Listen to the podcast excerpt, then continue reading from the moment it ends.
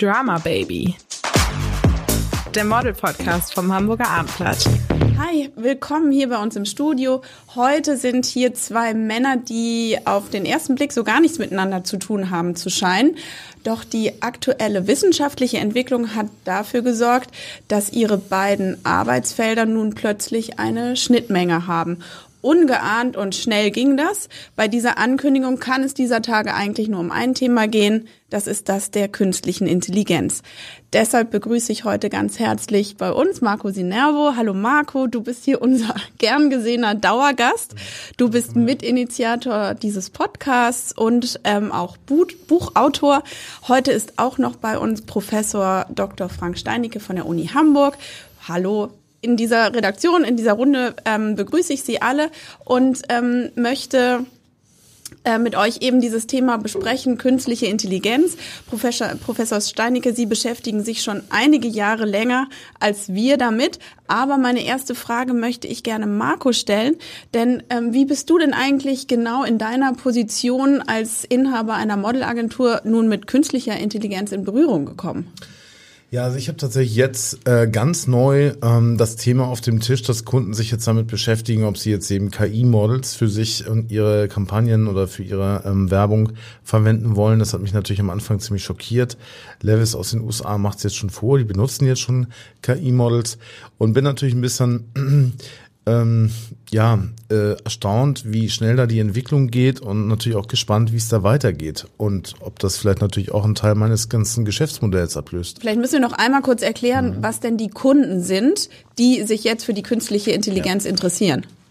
Also die Kunden, die sich jetzt für künstliche Intelligenz vorrangig interessieren, das sind Online-Shops, das sind Firmen, die viele ähm, Fotomengen äh, erzeugen müssen, weil das natürlich auch ein enormer Kostenfaktor ist. Und da gibt's jetzt so die ersten Testläufe, wo eben KI-Models ähm, eingesetzt werden und da muss man sehen, wie sich das, wie das der ähm, Consumer, wie das nachher der Endkunde aufnimmt. Und ich hoffe mal, ähm, dass sie sich da sträuben werden, weil das wäre natürlich für mich, wie gesagt, ähm, keine gute Entwicklung. Genau, das war, war auch so mein Gedanke dabei. Was waren deine Gefühle, als du diesen, ich glaube, es war eine Art Flyer, die, der dir sozusagen ins Haus kam und man, äh, du konntest jetzt äh, daraus sehen, okay, ich kann jetzt hier ein Model buchen, was äh, gar, gar nichts mit einem Menschen zu tun hat, aber so aussieht. Ja, also ich hatte ganz konkret ein Studio bei mir, die mir ihr System ähm, vorgestellt haben, wie sie damit arbeiten und die haben dann also praktisch normale Menschen in Anführungsstrichen genommen die sie in ihrem Studio, die dort arbeiten und haben die dann mit also KI so aufgepimpt, dass sie dann aussahen wie Models und konnten dann da ähm, jegliche ähm, Couleur reinbringen und fanden das das auch noch unglaublich divers das und, und, und ähm, äh, fortschrittlich, dass sie da jetzt also auch noch verschiedene Hauttypen oder Looks reinmischen können. Die erste Reaktion war natürlich, also ethisch äh, hat das ein, äh, für mich ein Geschmäckle, also das finde ich äh, merkwürdig. Ähm, jetzt sage ich mal, äh, künstliche äh, Models einzusetzen, ähm, da sträubt sich bei mir wirklich alles. Ähm, ich finde es auch nicht besonders ästhetisch, was man da sieht. Also das ist gut gemacht, aber ich meine, das hat natürlich so ein, so ein, so ein künstliches Model, hat natürlich gar keine Aura, gar, gar kein Charisma, kein Sexappeal, also irgendwie nichts mehr, sondern das ist einfach irgendwie nur äh, eine Kunstfigur halt. Und das ähm, finde ich schon schräg, muss mhm. ich sagen. Ähm, Vielleicht könnten Sie uns einmal erklären, woran, also ist es tatsächlich so, dass sich die KI an einem realen Menschen orientiert? Oder wie, wie entsteht so ein Model, was eben aussieht wie ein Mensch, aber keiner ist? Mhm, genau. Also das funktioniert im Wesentlichen so, dass über künstliche Intelligenz ich Bilder generieren kann. Ja, und das heißt, ähm, im Wesentlichen brauche ich dafür ganz, ganz viele Daten. Das heißt, wenn ich eine KI fütter mit ganz, ganz vielen Daten von existierenden Models, lernt die KI im Wesentlichen, wie denn so ein Model zum Beispiel aussieht. Und dann dann können Sie eben eine Menge von Pixeln automatisch generieren. Das Ganze funktioniert so, ich habe eine andere KI auf der anderen Seite, die erkennt, ob sich auf diesem Bild zum Beispiel ein Model befindet. Also ich kann sozusagen hier eine KI haben, die ist in der Lage, Toni Gahn zu erkennen und hier habe ich eine KI, die baut Bilder. Und zwar so lange, bis diese KI davon überzeugt ist, dass es sich hier um Toni Gahn oder Claudia Schiffer oder wem auch immer handelt. Und das, was da rauskommt, ist schon relativ gut und sieht auch oft schon aus tatsächlich wie echte Models an der Stelle. Also sozusagen gibt äh, durch die Bilder kommt die Information, das ist blondes Haar, das ist äh, ein, ein Körperbau, das ist eine gewisse Hautfarbe. Mhm. Genau, also andersrum, wir müssen erstmal vielleicht auf die Seite gehen, wo die KI erstmal versucht, Bilder zu erkennen. Also bevor wir an der Stelle sind, wie kann ich selber Models generieren. Das funktioniert, früher war das so, ähm, das müssen Sie sich so vorstellen, ähm, wenn ich einem Computer beibringen wollte, ob es sich hier um ein Model handelt oder eine spezielle Person, musste ich diese Person irgendwie beschreiben. Das heißt, ich habe dem Computer gesagt, wenn auf dem Foto eine Person mit blauen Augen und äh, braunen Haaren und dieser Körpergröße und vielleicht diesem Körpermaßen ist, dann ist es diese Person. So, aber dann habe ich natürlich das Problem, auf dem Foto sehe ich vielleicht gar nicht den ganzen Körper oder die Person trägt eine Brille. Das heißt, dann würde die KI schon scheitern an der Stelle. Das wird sie nicht hinkriegen. Mittlerweile machen wir das eben so, dass die Maschinen das selber lernen. Das heißt, dafür muss ich der Maschine ganz, ganz viele Bilder Bilder geben, vielleicht Tausende, Millionen von Bildern und sag immer, auf diesem Bild ist ein Supermodel. Oder und sitzen dann da wissenschaftliche Mitarbeiter und machen das? Das machen tatsächlich ähm, mitunter ähm, Mechanical Turk Mitarbeiter. Das heißt, das sind einfach Mitarbeiter, die weltweit irgendwo sitzen und vielleicht einen Cent kriegen dafür, dass sie ein einzelnes Bild annotieren. Das heißt, ich habe ein einzelnes Aha. Foto und schreibe, da ist Toni Gahn drauf, die ist blond, das ist ein Model, die trägt ein Kleid, die ist am Strand und dann habe ich ein Bild, welches genau annotiert ist. Also das heißt ein Bild, welches diese Information genau, hat. Aha. Das gebe ich dem Computer. So, und der fängt jetzt an und sagt, alles klar, da ist Toni Gahn, da ist und so weiter. Und der fängt jetzt selber an zu lernen, was sind denn die Eigenschaften auf diesem Bild, die genau diese Labels ausmachen. Und wenn ich jetzt Millionen von diesen Bildern da reinpacke, fängt der Computer eben an und fängt irgendwann an zu verstehen, aha, das sind also die Eigenschaften, die blonde Haare ausmachen, das sind blaue Augen, das ist ein Model vielleicht, das ist ein Strand und so weiter. Wenn ich das habe, dieses System, was dazu in der Lage ist, dann kann ich eben ein zweites System nehmen und da wird es jetzt spannend. Das sind sogenannte generative Ansätze, das heißt, die KI generiert jetzt Bilder. Und das heißt, die fängt an und macht erstmal irgendein verwackeltes, verrauschtes Bild und gibt das dieser KI und sagt, ist da ein Model drauf? Dann sagt die, nee, ist kein Model drauf. Und dann fängt er an und mischt wieder ein bisschen, verändert was, fragt wieder. Und das geht halt hin und her, millionenfach, bis dieses Bild irgendwann so gut ist, dass diese KI sagt, ah, ich erkenne darauf ein Model. Ja, und das ist sozusagen ah. das Bild, was dann bei dir landet, mit einer KI dann da drauf. Das hört sich jetzt aber so an, als ob es dann, also wenn die KI sozusagen schon sagt, ja ist, dann ist ein äh, wirkliches Model. Wie können wir Betrachter denn dann noch einen Unterschied sehen? Na, im Moment sagt nur die KI, das ist ein Model, aber die KI kann ich auch relativ gut austricksen und die ist auch nicht immer perfekt da drin, das Aha. zu machen. Ne? Also Ach da so. ist auch noch viel Fragilität und, und Wahrscheinlichkeit, dass es auch eben zu Fehlern kommt an der Stelle.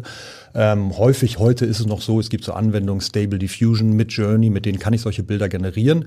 Die sehen schon plausibel aus, aber als Mensch erkenne ich noch, das ist gar kein echter Mensch, der da drauf ist. Manchmal sind die Arme so ein bisschen schräg, die Augen vielleicht nicht an der richtigen Stelle, die Haare sitzen merkwürdig drauf. Aber da kann man davon ausgehen, das wird natürlich in den nächsten Jahren besser und besser. Ich erinnere da, es gab gerade ein Beispiel von Papst Franziskus, der so einen äh, weißen, modernen Daunenmantel trug, mal mhm. mit Kruzifix, mal ohne irgendwie. Und ähm, auf den ersten Blick haben, glaube ich, genauso wie die äh, angebliche Verhaftung von Donald Trump. Auf den ersten Blick dachten viele, oh, ist tatsächlich so, wow, der Papst modisch und oh, äh, Donald Trump jetzt verhaftet. Und ähm, dann musste man aber schon wirklich genau suchen, beziehungsweise auch irgendwie äh, haben dann andere Websites sich dran gemacht, ähm, nach eben genau diesen Punkten zu gucken. Mhm. Woran könnte man denn erkennen das? Und jetzt in dem Fall von Papst Franziskus war es dann irgendwie eine Hand, glaube ich, die so eine seltsame Haltung hatte, wo man sagt, hm, das kann anatomisch nicht hinhauen. Aber wenn man erst auf den Kopf blickt und diesen Daunenmantel, dann hätte man also ne, es wäre möglich gewesen, dass es stimmt. Hm. Ich meine, das haben wir heute natürlich oder auch schon seit Jahren, wenn Sie sich ähm, auch gerade im Bereich der, der Modelbranche wird ja viel mit Photoshop oder mit mhm. Bildbearbeitung, mhm. Bildverarbeitung ähm, gearbeitet. Das heißt, da haben wir natürlich schon ganz viel Einsatz auch von auch Methoden der künstlichen Intelligenz, wenn ich automatisch Filter über so ein Bild laufen lasse, das macht nichts anderes an der Stelle. Spannend ist halt bei der KI, dass ich wirklich sage, hier ist ein Bild generiert, bei dem eigentlich ein Mensch nur gesagt hat, was da drauf sein soll, aber selber nicht von Hand irgendwie Pixel manipuliert hat, sondern nur gesagt hat, ich hätte gern den Papst in einer, weiß nicht, Gucci-Jacke oder einer Down-Jacke oder was auch immer. Und es wird dann generiert. Aber das ist eben, muss man auch sagen, noch nicht so ganz einfach auf Knopfdruck. Ich muss schon noch so ein bisschen auch mhm. genau wissen, welche Informationen ich da hingebe, welche auf dem Bild sein sollen. Das sind die sogenannten Prompts, die ich dort geben muss, dass so ein Bild generiert wird. Ähm, aber wie gesagt, man kann davon ausgehen, in den nächsten Jahren wird das besser und besser. Also als Quelle tatsächlich wurde, äh, glaube ich, ein äh, Bauarbeiter aus Chicago genannt, der sich einen Spaß erlaubt hat. Also ist es die Möglichkeit besteht. Es ist frei zugänglich. Genau, es sind ähm, ganze Reihe von Tools, sind äh, frei im Web als, als Demo-Anwendungen ähm, zugänglich. Das wird natürlich spannend, das zu kommerzialisieren. Und es gibt auch erste kommerzielle Produkte, wo ich dann Lizenzgebühren bezahle für jedes Bild, was ich generiere oder für eine monatliche Nutzung und so weiter. Ähm, und die sind dann typischerweise auch besser, wenn ich dafür bezahlen muss. Aber die, sage ich mal, frei verfügbaren sind im Moment noch eher Spielereien. Ja, die Qualität okay. der Bilder sind noch nicht so gut. Man erkennt das auch noch sehr gut. Die sehen einfach nicht nur, also sie sehen nicht nur künstlich aus, die Bilder, sondern sind auch fehlerhaft einfach. Ne, was du gerade sagst, mhm. eine verdrehte Hand mal mhm. irgendwie, wie gesagt, Auge an der falschen Position. Aber wir haben gerade in der Informatik, KI exponentielles Wachstum, was die Qualität mhm. angeht. Ne? Und wenn mhm. man sich das eben überlegt, dann kriegt man so ein Gefühl dafür, wo wir vielleicht in fünf bis zehn Jahren dann schon stehen könnten. Das würde mich zu dem Punkt führen, du hattest dich schon immer für die Kennzeichnungspflicht von ähm, Bildern mit Filtern oder die sonst irgendwie gefotoshoppt bearbeitet sind, mhm. ausgesprochen. Was wäre jetzt deine Haltung hierzu? Absolut. Also ich finde, das muss ja gekennzeichnet werden, also unbedingt, weil äh, ich meine, das kann ja auch, äh, damit kann man ja noch ein bisschen Schindluder treiben. Ähm, das finde ich ist unbedingt Kennzeichnung, kennzeichnungspflichtig. Ich mhm. weiß nicht, wie da der Stand der Dinge ist. Aber ähm, also ich stimme dir vollkommen zu, solange ja. das Argument eben ist, das muss aber für heutige nachbearbeitete Bilder gleichermaßen mhm. dann ja. gelten. Ne? Mhm. Ähm, natürlich kann man nochmal sagen, wenn das Bild rein KI generiert ist, ist das mhm. nochmal eine andere ja. Hausnummer, die muss auf jeden Fall gekennzeichnet sein vielleicht. Ja. Aber natürlich mhm. habe ich ganz viel die Situation, ich lasse mir mit KI ein erstes Bild bauen und dann fange ich an, es nachzubearbeiten. Dann ist doch wieder ein Mensch dran. Mhm. Ne? Und dann finde ich, ist es nicht so weit weg von dem, was wir in Photoshop machen. Da machen ja. wir es andersrum. Ja. Dann nehmen wir vielleicht das Originalfoto, vielleicht auch mit einem mhm. Greenscreen und künstlichen Inhalten, die irgendwie drin sind, bearbeiten es nach. Und ich finde, da muss man konsequent sein und sagen, dann muss genau. beidermaßen das markiert sein. Wir hatten das Thema ja auch schon in der Vergangenheit. Wir sprachen da auch schon mal drüber, dass wir diese Avatare hatten, also dass äh, Kunden bei uns sind so vor fünf, sechs Jahren schon mal nur die Köpfe von Models angefragt haben, dafür die Bildrechte eingekauft haben und die dann also aufwendig in Photoshop oder sonst wie auf ähm, Körper aufmontiert haben. Das sah ähm, auch Warum? nicht gut aus. Naja, auch um da wieder Kosten zu sparen. Ne? Da war einfach das, ähm, das Thema, ich kaufe mir einen Kopf und den Kopf kann ich auf alles raufschrauben, was ich möchte und kann dann da meine Klamotten verkaufen drauf. Das haben die Kunden aber nicht gut angenommen. Also das haben, ähm, es gab Aha. ein System, das hieß, glaube ich, Looklet, das wurde von H&M auch eingesetzt. Das haben die also komplett wieder zurückgezogen, weil das nicht funktioniert hat. Ich glaube, der Autoversand hat das auch ausprobiert mhm. mit einem ähnlichen System und das ging nicht. Damals war auch dann schon ein bisschen eine Hysterie da, weil natürlich jeder dachte, okay, jetzt geht's der Branche nicht mehr gut, jetzt werden jetzt nur noch Köpfe verkauft oder sowas. Und das waren ja zumindest noch reale Köpfe. Ne? Jetzt, so, jetzt haben wir die Situation, jetzt sind es komplett, äh, sagen wir, irreale Menschen, äh, die da erzeugt werden können. Ja, ähm, können Sie nachvollziehen, also Sie sind irgendwie seit Jahren im Thema und Fachmann, aber dass es auch bei uns, äh, sage ich jetzt mal, normalen Menschen irgendwie auch so eine gewisse Unsicherheit und auch vielleicht eine Angst auslöst? Total. Ähm, es ist ja so, wenn man sich anschaut, wie wir Menschen uns entwickelt haben, dann sind wir 250.000 Jahre lang, ist relativ wenig passiert. Ne? Wenn Sie geboren sind und gestorben sind, war die Welt exakt die gleiche. Aha. Wir haben erst seit vielleicht drei, vier Generationen, seit der industriellen Revolution, die Situation, dass die Welt, in die wir geboren ist, eine völlig andere ist als die Welt, die wir verlassen haben. Das heißt, unser Gehirn hat noch gar nicht wirklich verstanden und gelernt, wie wir mit solchen großen Veränderungen, die während unseres Lebens passieren, umgehen müssen. Und dann finde ich sehr nachvollziehbar, dass wir alle erstmal sagen, oh Gott, was kommt da auf uns zu? Was, wie wird die Welt erst bloß sein in fünf bis zehn mhm. Jahren. Aber wir werden damit leben müssen. Ne? Also wir können das nicht zurückschrauben, sondern diese Entwicklungen haben jetzt stattgefunden und die werden jetzt eben auch genauso weitergehen. Und was raten Sie dann? Also ist es eher, dass Sie denken, es wäre sinnig, wenn sich irgendwie alle so langsam damit äh, vertraut machen, rantasten? Oder gibt es schon Stellen, an denen wir Berührung haben mit künstlicher Intelligenz und es vielleicht gar nicht wissen? Das ist den ganzen Tag der Fall. Also sobald Sie Ihren Computer anmachen, irgendwas ähm, suchen im Internet, nutzen Sie künstliche Intelligenz. Äh, die Bilder, die Ihnen präsentiert werden, ähm, alles, was Ihnen empfohlen werden in Ihren Streaming-Diensten, basiert im Wesentlichen auf künstlicher Intelligenz. Also es gibt quasi kaum noch eine Situation, wenn Sie in der digitalen Welt sind, wo Sie nicht mit künstlicher Intelligenz Intelligenz irgendwie in Kontakt kommen. Ich finde es ganz spannend, es gibt derzeit einen starken ähm, Trieb, dass man sagt, eigentlich müssen wir das mal pausieren. Also dass ja. man sagt, wir müssen mal einmal sechs Monate lang alle Weiterentwicklungen, gerade was im Bereich ChatGPT passiert, mal pausieren, mhm. um einmal zu reflektieren, in welche Richtung wollen wir uns eigentlich irgendwie bewegen. Ähm, auf der anderen Seite gibt es aber auch ganz viele, die sagen, das wäre das Dümmste, was wir jetzt machen können, weil es werden sich sowieso nicht alle dran halten. Ja, das heißt, wir haben Länder, die es nicht tun mhm. und wenn wir jetzt sechs Monate warten, kriegen wir so einen Rückstand, den wir auch nicht mehr aufholen können. Ja. Mhm. Das heißt, wir sind in einer ganz komischen Spirale, in der wir eigentlich nicht stoppen können mhm. und irgendwie weitermachen müssen. Aber ich glaube, es ist eben wichtig, auch hin und wieder zumindest mal innehalten und zu reflektieren, ob das, was wir gerade bauen, sinnvoll ist, zum Wohle der Menschheit ist oder eben auch welche Gefahren das an verschiedenen Stellen hat. Also ich frage mich ja auch mal, Ich habe ja ähm, nichts gegen Entwicklung und Fortschritt und ich glaube, dass die ähm, äh, Technik und auch die Informatik da ganz viel helfen kann. Ich sag mal so autonomes Fahren oder sowas, das kann ich mir schon vorstellen Medizin. in der Zukunft. Medizinische mhm. Themen, dass das durchaus hilfreich ist und auch eine positive Entwicklung ist. Was ich mich wirklich frage ist, ich meine, wir haben ja ein Mensch, ist ja nicht nur eine, ist ja nicht nur eine, eine Hülle oder ist ja nicht nur ein Foto, sondern ein Mensch hat ja auch Emotionen, ein Mensch hat ja auch vielleicht kleine Fehler. Die ist ja gerade, ich meine, ich beschäftige mich ja seit 25 Jahren mit nichts anderes, außer mir den ganzen Tag Fotos und Menschen anzugucken. So und auch rauszufinden, für mich natürlich immer, finde ich Menschen schön, finde ich Menschen äh, charismatisch, authentisch.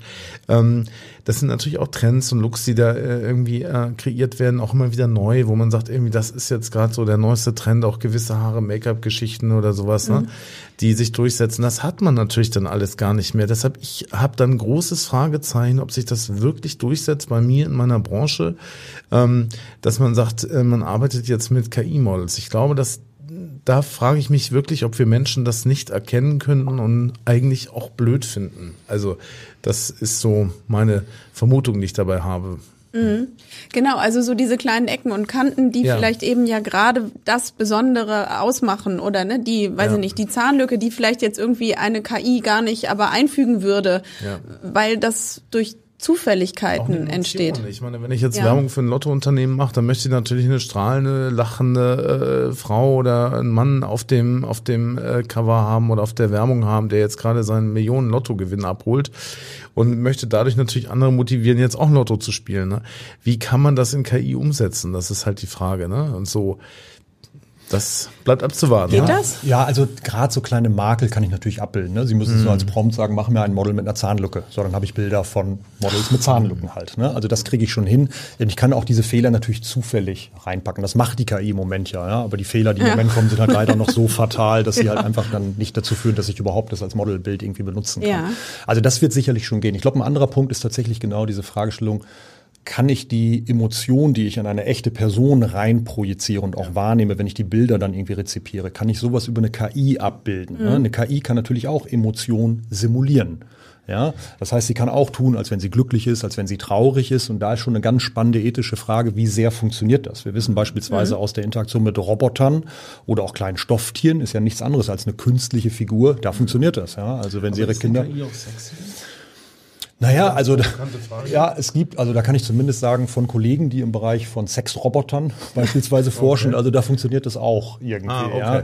ja. Ähm, ich weiß nicht sozusagen, ja. ob man das da hinkriegt und irgendwann mhm. einen, einen echten Sex-Appeal, den ich auch mit der echten Person irgendwie ja. verbinde, ja. ob ich den in ähnlicher Form empfinden kann, wenn ich eine künstliche Intelligenz habe, was ja nicht nur ein einfaches statisches Bild ist, sondern die kann ja auch sprechen, die kann sich ja auch mhm. bewegen, die kann ja reagieren, interagieren mit mir. Ähm, das ist eine Frage, die kann ich nicht beantworten, inwiefern ich eine KI da auch als sexy irgendwann empfinden kann mhm. und auch diesen Transfer leisten kann, wie ich den über Models habe. Aber ich kann natürlich echte Models nehmen und die digital nachbilden. Ne? Also ich kann ein echtes Model nehmen, kann das 3D einscannen und kann es dann sozusagen dieses 3D-Modell des Models benutzen. Und dann habe ich natürlich in der visuellen Wahrnehmung kann ich den Unterschied nicht mehr erkennen irgendwann. Ja, ist mhm. das jetzt ein echtes Fotoshooting gewesen mit dieser Person oder ist das das 3D-Modell, welches hier draufgesetzt worden ist? Und dann würde ich sagen, wenn ich den Unterschied nicht mehr erkennen kann, habe ich natürlich die gleichen Emotionen, als wäre es ein echtes Foto. Es sei denn, es steht halt drunter, Achtung, das ist nur ein KI-generiertes Foto und dann kann es sein, dass ich genau durch diesen kleinen Trick auch diesen Schwellwert immer produziere, dass ich eben doch dieses Bild anders wahrnehme als ein echtes Foto. Ja, ist erstaunlich, wenn man sich mal überlegt, wie lange wir mit Kunden zusammen Models für ihre Kampagnen aussuchen. Ne? Und dass die Vorstellung, dass jetzt in der Zukunft irgendjemand sitzt und am Computer das einfach reproduziert und das perfekte Model kommt raus, das ist für mich so ein bisschen wie damals äh, in dem Film Zurück in die Zukunft. Das kann man sich einfach gar nicht vorstellen. Ne? Also das ist. Aber nach was? Äh, also wenn du sagst, ihr sitzt lange, nach was wird da geschaut? Naja, ich meine, so ein Model soll ja eine Marke repräsentieren. Ein Model soll ja auch irgendwo für den, für die Saison oder für den Moment die Marke darstellen und auch die Attribute, die eine Marke mhm. hat, äh, darstellen. Ne? Also wenn ich jetzt eine sehr üppige, luxuriöse teure Marke nehme, dann möchte der Kunde eben auch schon, äh, dann fallen eben so Vokabeln wie die soll rich aussehen oder die soll sophisticated sein mhm. oder sowas so.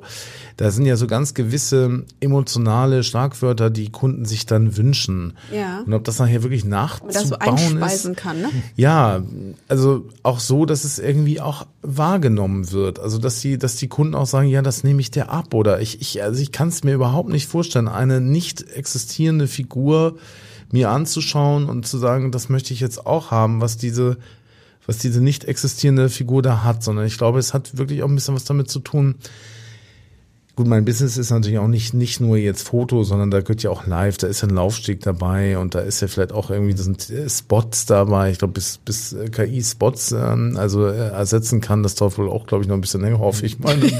so, ähm, Mami, ja, du kämpfst. Ich kämpfe. Wir merken es. Ja, ja, aber. Ich möchte weiterleben, ja. ja.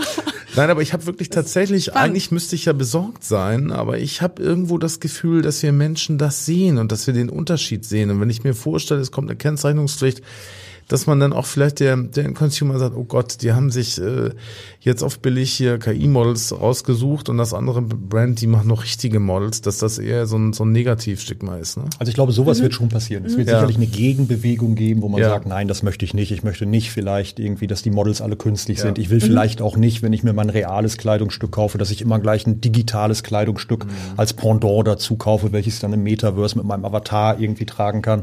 Genauso wie wir das heute natürlich aber auch erleben in anderen Medien, in der, in der Musikbranche, wo es Leute gibt, die sagen, ich will auch noch Platten haben oder ich will noch CDs haben. Ja? Aber wenn man sich das genau anschaut, ist es halt die Minderheit, ja. Und Klar. wenn ich, also bin ich bereit, viel, viel mehr Geld für eine Platte zu zahlen, als für die kleine MP3-Datei, die ich dann in meinem Streaming-Dienst irgendwie runterlade. Also ich glaube, es wird die Gegenbewegung geben, aber ich glaube, es wird nicht der Mainstream einfach sein, der sagt, ich möchte auch in 10, 20 Jahren immer noch sicherstellen, dass für den Schuh, die Kleidung, die ich zahle, ich deshalb auch viel zahle, weil vielleicht die Vermarktung und Produktion der Bilder entsprechend teuer war, sondern das ist mir vielleicht als Kunde nicht mehr viel wert, sondern vielleicht eher die anderen, wie das produziert worden ist, etc. Aber wie passt das zu dem Bild ähm, von dem Thema heute, was ja in aller Munde ist, Diversity? Wie passt es zu dem, sag ich mal, was die DAF-Werbung damals ausgelöst hat?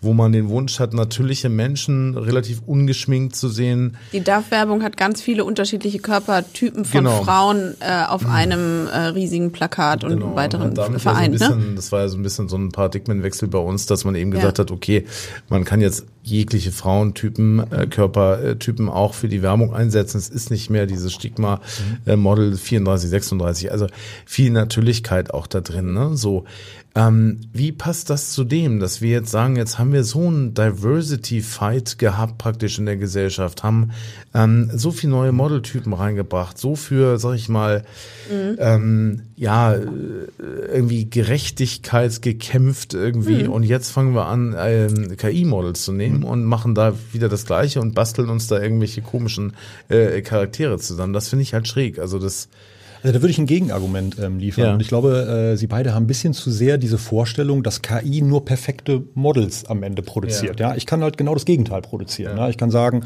ähm, die sollen überhaupt nicht attraktiv aussehen. Ja? Also das kann ich per Knopfdruck sozusagen mhm. bauen. Ich glaube, gerade das Thema verschiedene Ethnizitäten, Diversity abzubilden, ich glaube, mhm. da hat KI eine Riesenchance. Ja? Weil wenn ihr ein Fotoshooting macht, mhm. müssen Sie sozusagen überlegen, ja, wen scouten wir jetzt dafür? Ja, haben wir jetzt sozusagen für den asiatischen Bereich, für den amerikanischen Bereich, für den afrikanischen Bereich, haben wir mhm. sozusagen unterschiedliche unterschiedliche Kleidergrößen. Dann habe ich auf einmal 10, 20, 30 Models, die ich zu einem Shooting mitnehmen ja. müsste, was einfach unrealistisch ist. Mhm. In der KI kann ich halt sagen, ich habe hier sozusagen einfach, hier ist mein Kleidungsstück, welches ich vermarkten möchte und das jetzt bitte einmal für den asiatischen Bereich mit irgendwie den Merkmalen, ja, die ich dort haben möchte. Und dann mhm. habe ich das Kleid an einem Model, was dann für diesen Bereich geprägt ist. Ja? Oder eben für andere Ethnizitäten, andere, weiß nicht, Gewichtsklassen, Körpergrößen, Haarfarben. Ja? Also ich kann so relativ schnell die unterschiedlichen Märkte dann bedienen.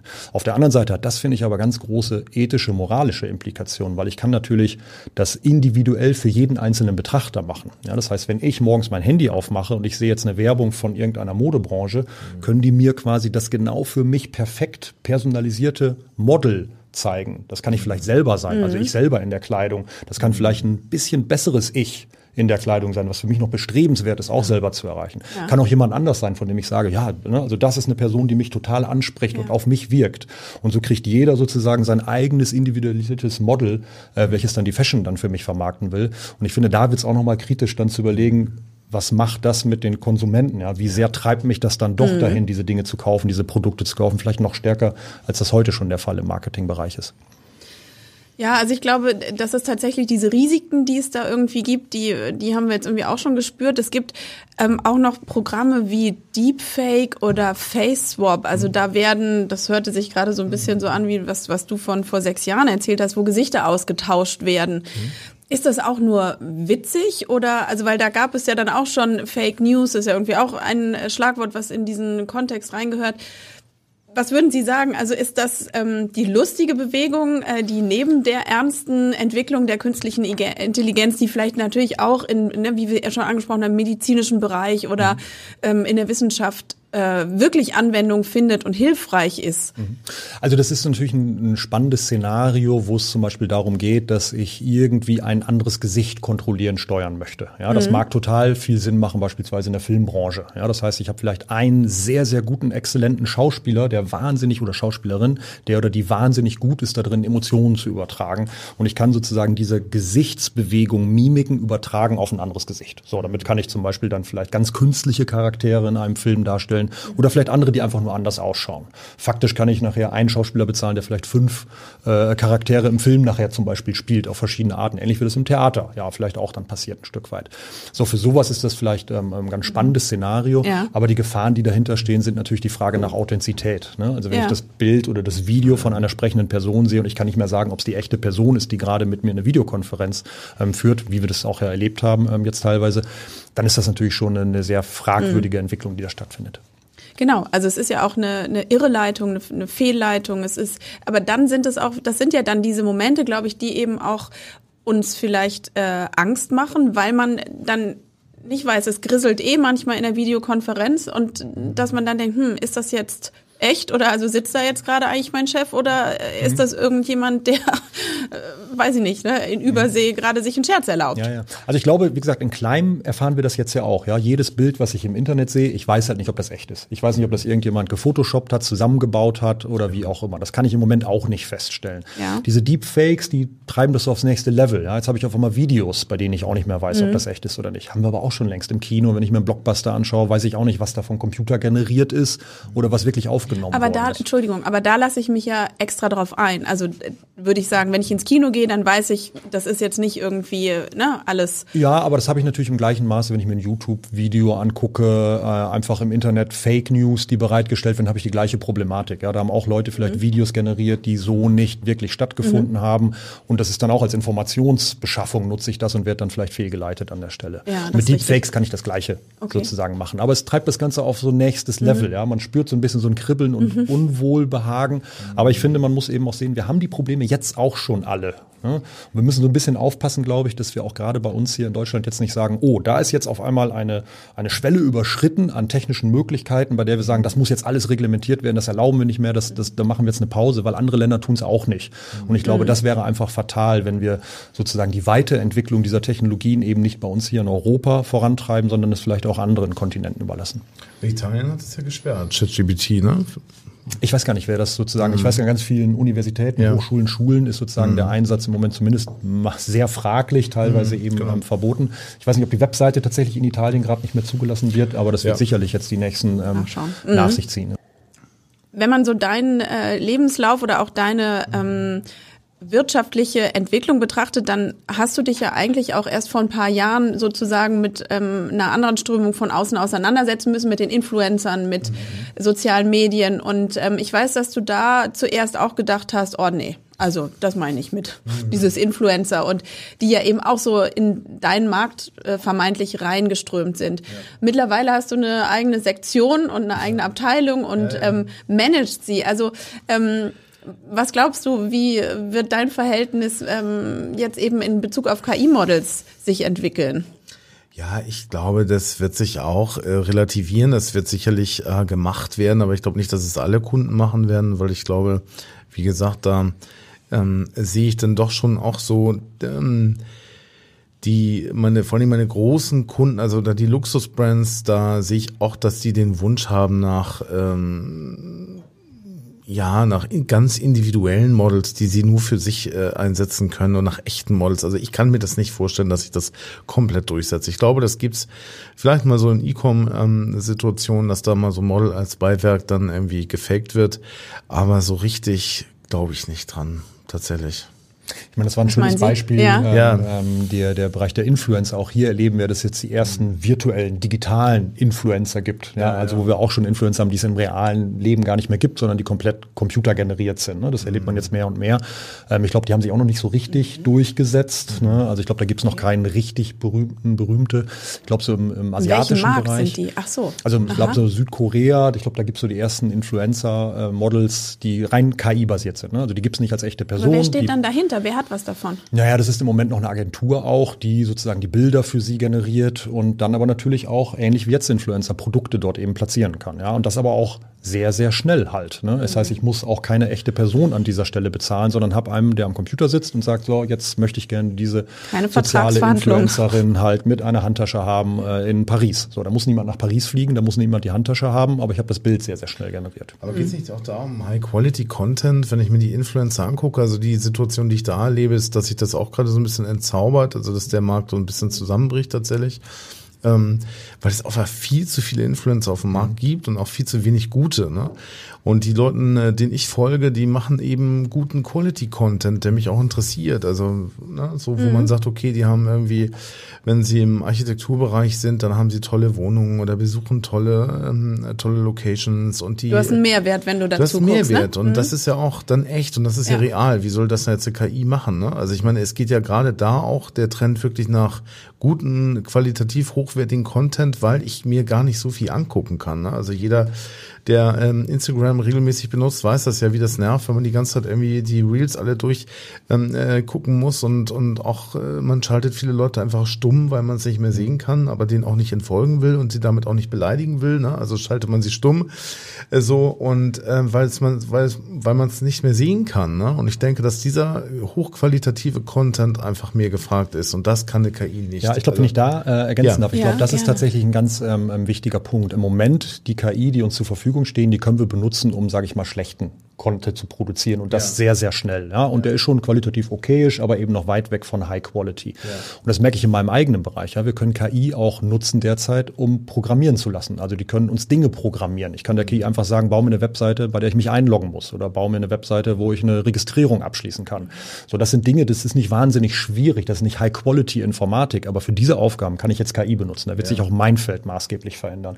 Und genauso wird es, glaube ich, im, im Model-Bereich sein, ja, im Model-Business, dass ich die, sage ich mal, schlechten, einfachen Aufgaben, die wird die KI relativ schnell auch dann irgendwie übernehmen können. Ja, Das aber- Schwarzbrot, was wir auch schon besprochen haben, ne? wenn Bilder, 80 Bilder am Tag für einen Online-Shop produziert werden müssen, dass man da vielleicht Genau, das wird sicherlich eine KI lesen können, aber eben, ähm, sage ich mal, die High-End Kreativen, die werden eher davon profitieren. Die werden ein neues Tool haben, mit dem sie sich vielleicht inspirieren lassen können. Aber, sage ich mal, der wirkliche High-Quality-Content wird sicherlich noch viele Jahre lang dann auch sehr, zwar mit digitaler Hilfe, aber nicht unbedingt ausschließlich von KI dann produziert werden. Vielleicht ist auch ein Unterschied, und das meine ich bei dir vielleicht rausgehört zu haben, so auf der Suche nach dem Unterschied tatsächlich zwischen diesen beiden Welten, dieses sich überraschen zu lassen, sich inspirieren zu lassen, dieses eben, dass dann da vielleicht ein Mensch ist, der was Unerwartetes macht oder der irgendwie eine unerwartete Geste, Mimik oder sowas liefert.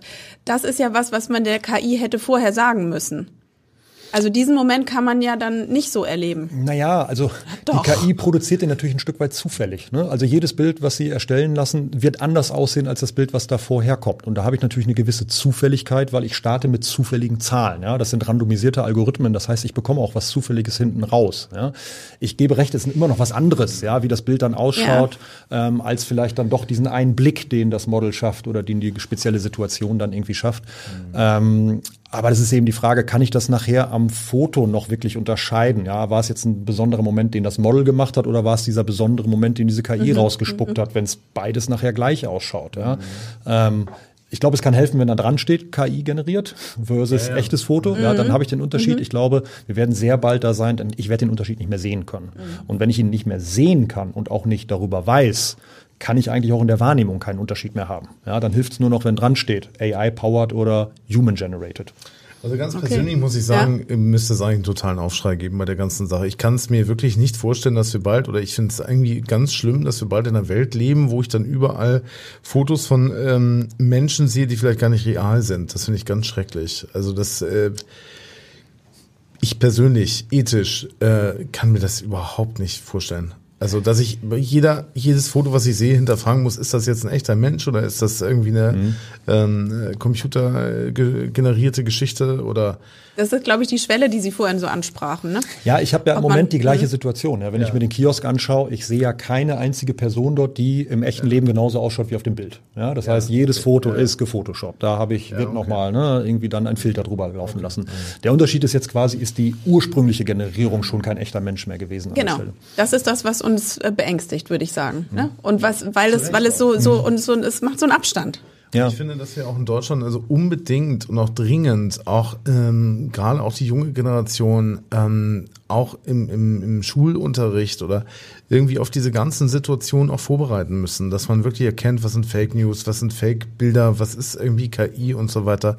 Ich finde, das gehört unbedingt auch in den Schulplan und das muss eigentlich jeder Mensch irgendwie auch verstehen können äh, und unterscheiden und differenzieren können. Wenn ich auch sehe, ich meine, die, das Internet ist ja auch immer so eine Echokammer, was sich da auch teilweise hochgeschaukelt wird an irgendwelchen Sachen, die gar nicht reell sind oder wo irgendwelche Fakes passieren, das kann ich mir schon auch ziemlich gefährlich vorstellen auch. Ne? Ja, absolut. Ich glaube, das ist ja. einfach enorm wichtig und wird eine wichtige Qualifikation in der Zukunft ja. eben unserer Generation sein, dass mhm. wir in der Lage sind, eben zu verstehen, zu welchen, welche Möglichkeiten mhm. diese KI KI-Systeme eben auch haben. Ich werde trotzdem in der Schule nicht beibringen können, zu unterscheiden können, ob es eine reale oder virtuelle Person ist, weil da nee, sozusagen. schon mal darauf hinweisen. Ich auch, muss das ne? Wissen halt haben. Ich muss das ich Wissen weiß, haben. Ja, diese ja. Bilder sind manipuliert, sie sind, genau. können ja. Computer KI generiert sein, ja. Und ich mhm. muss wie im Journalismus mehrere Quellen eben überprüfen und so weiter. dass genau. ich diese Fähigkeiten. Ja, Aber ich glaube eben, dass am Ende dann doch die KI-Systeme eben dafür sorgen werden, dass sie uns eben eine ganze Reihe von lästigen Aufgaben abnehmen wird, ja, auf die wir keine Lust haben, die repetitiv sind, ja, wo ich mich einfach freue, dass das jetzt eine KI machen kann.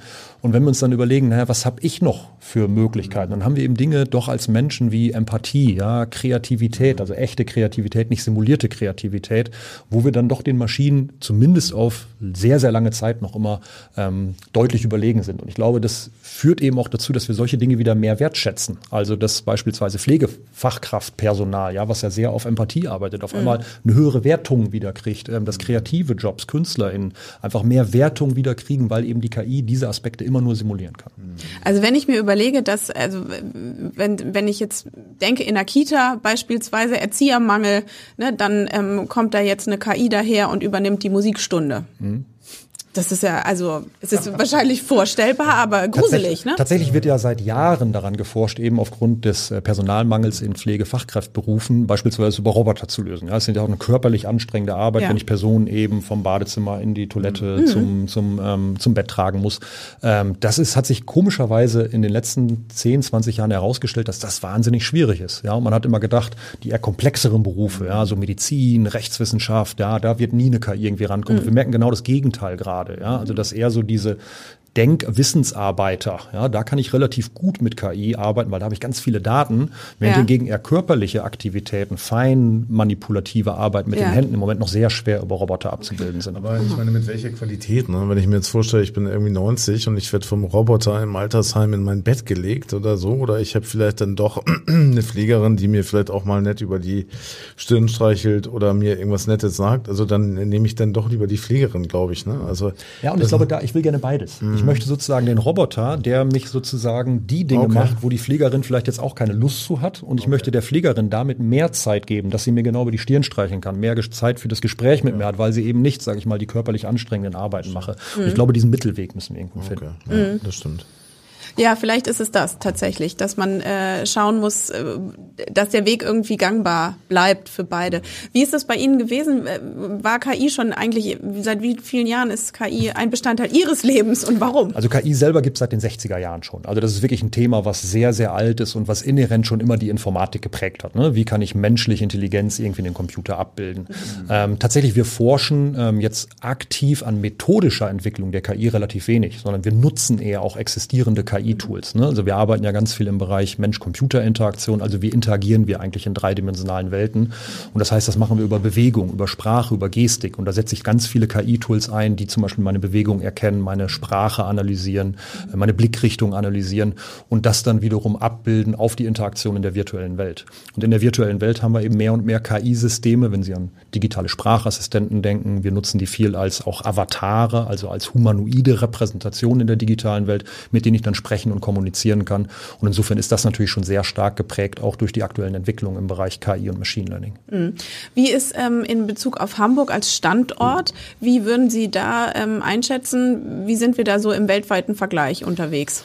Ja, ich gucke sozusagen vielleicht erstmal weltweit und da muss man mhm. einfach attestieren, dass gerade die Entwicklungen im Bereich KI sehr stark profitieren von vielen, vielen Daten. Also damit ich KI-Systeme gut trainieren kann, brauche ich ganz, ganz viele Daten. So, und da haben wir natürlich in Europa mit der Datenschutzgrundverordnung eben tatsächlich eine Problematik, die das Erheben von Daten eben auch maßgeblich einschränkt und auch deren Nutzung, was aber gut ist. Ja? Also ich bin ein ganz großer Freund der Datenschutzgrundverordnung. Aber wir haben sie eben in anderen Ländern nicht. Und wenn ich nach China schaue oder in die USA, da werden halt maßgeblich ex exorbitant viele Daten gesammelt, mit denen ich dann KI-Systeme einfach sehr, sehr gut machen kann. Und deshalb kommen auch alle sehr, sehr guten Entwicklungen im KI-Bereich, über die wir alle sprechen, eben genau aus diesen beiden Ländern im Wesentlichen. Mhm. Ja? Das heißt, da hängen wir einfach in Europa sehr stark hinterher.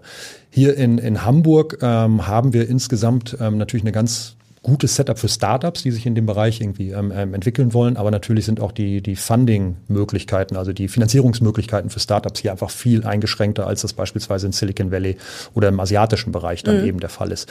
Und insofern mache ich mir da schon einfach Sorgen, was so die Entwicklung angeht. Und auch wir ganz ehrlich bei uns in der Uni Hamburg sind auch, was den Informatikstandort gut, einfach viel zu klein. Wenn ich mhm. mir auch national anschaue, München, Berlin, die haben einfach viel, viel mehr Informatikprofessorinnen und Professoren im Bereich KI und Machine Learning. Und da müssen wir meiner Meinung nach schnell schnellstmöglich eben aufholen, damit auch Hamburg tatsächlich Zukunftsperspektive eben hat, weil der Hafen wird auch äh, in 100 Jahren vielleicht nicht mehr das Haupt, äh, der Hauptaspekt sein, der eben die Jobs schafft, sondern es sind dann eben die neuen kreativen Digitalisierungs-IT-Dienstleister hier in Hamburg, die wir eben auch hier dann mhm. zukünftig halten wollen. Genau, leider ist Hamburg keines der äh, Kompetenzzentren geworden. Ne? Mhm. Ähm, fünf Stück gibt es ja ähm, mhm. mittlerweile in Deutschland, ähm, die auch gut bezuschusst ja werden vom Bund mit zehn Millionen.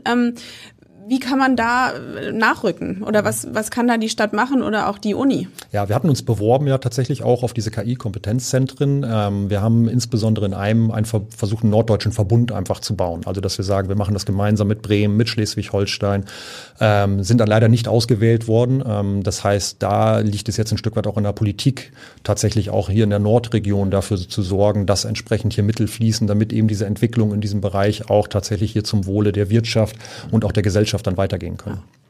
Vielleicht abschließend hätten Sie noch einen Rat an Marco. Was macht er jetzt? Ja, ich habe ja gerade schon gehört, äh, äh, dass die Social Influencer dann auch zu einer eigenen Abteilung geführt haben. Ich würde dringend empfehlen, auch eine eigene KI-Abteilung ähm, aufzubauen okay. und eben einfach ein Stück weit auch dran zu bleiben, weil ich glaube, die größte Gefahr ist eben solche Entwicklung zu verpassen. Ja, ja. und ähm, wir haben das oft erlebt, dass gerade im Bereich von analog zu digital auf einmal sowas wie Kodak verschwunden ist, ja, was ein Riesenunternehmen war, weil Stimmt. digitale Firmen kamen und ganz schnell kann es eben auch im Model-Business passieren, ja, dass auf mhm. einmal dann doch dieser Tipping Point überschritten wird und man merkt, man war zu langsam an dieser Stelle und ich glaube, gerade in diesem Bereich ähm, ist es extrem schwierig, einen Rückstand wieder aufzuholen. Also ich glaube, es ist einfach wichtig, am Ball zu bleiben, sich die Technologie anzuschauen. Man muss nicht sozusagen vielleicht immer voll drauf setzen, mhm. aber zumindest immer mhm. einen Fuß mit drin zu haben, mal zwei, drei MitarbeiterInnen zu haben, die in dem Bereich so ein bisschen gucken, damit man sozusagen mitkriegt, mhm. oh, jetzt ist der Tipping Point überschritten, jetzt müssen wir wirklich investieren. Okay. Super, ganz äh, spannende Einblicke. Vielen Dank Dankeschön. an euch beide. Und ja. Ähm, ja, wir werden sehen, was die Zukunft bringt. Genau. Vielen Dank. Weitere Podcasts vom Hamburger Abendblatt finden Sie auf abendblatt.de slash podcast.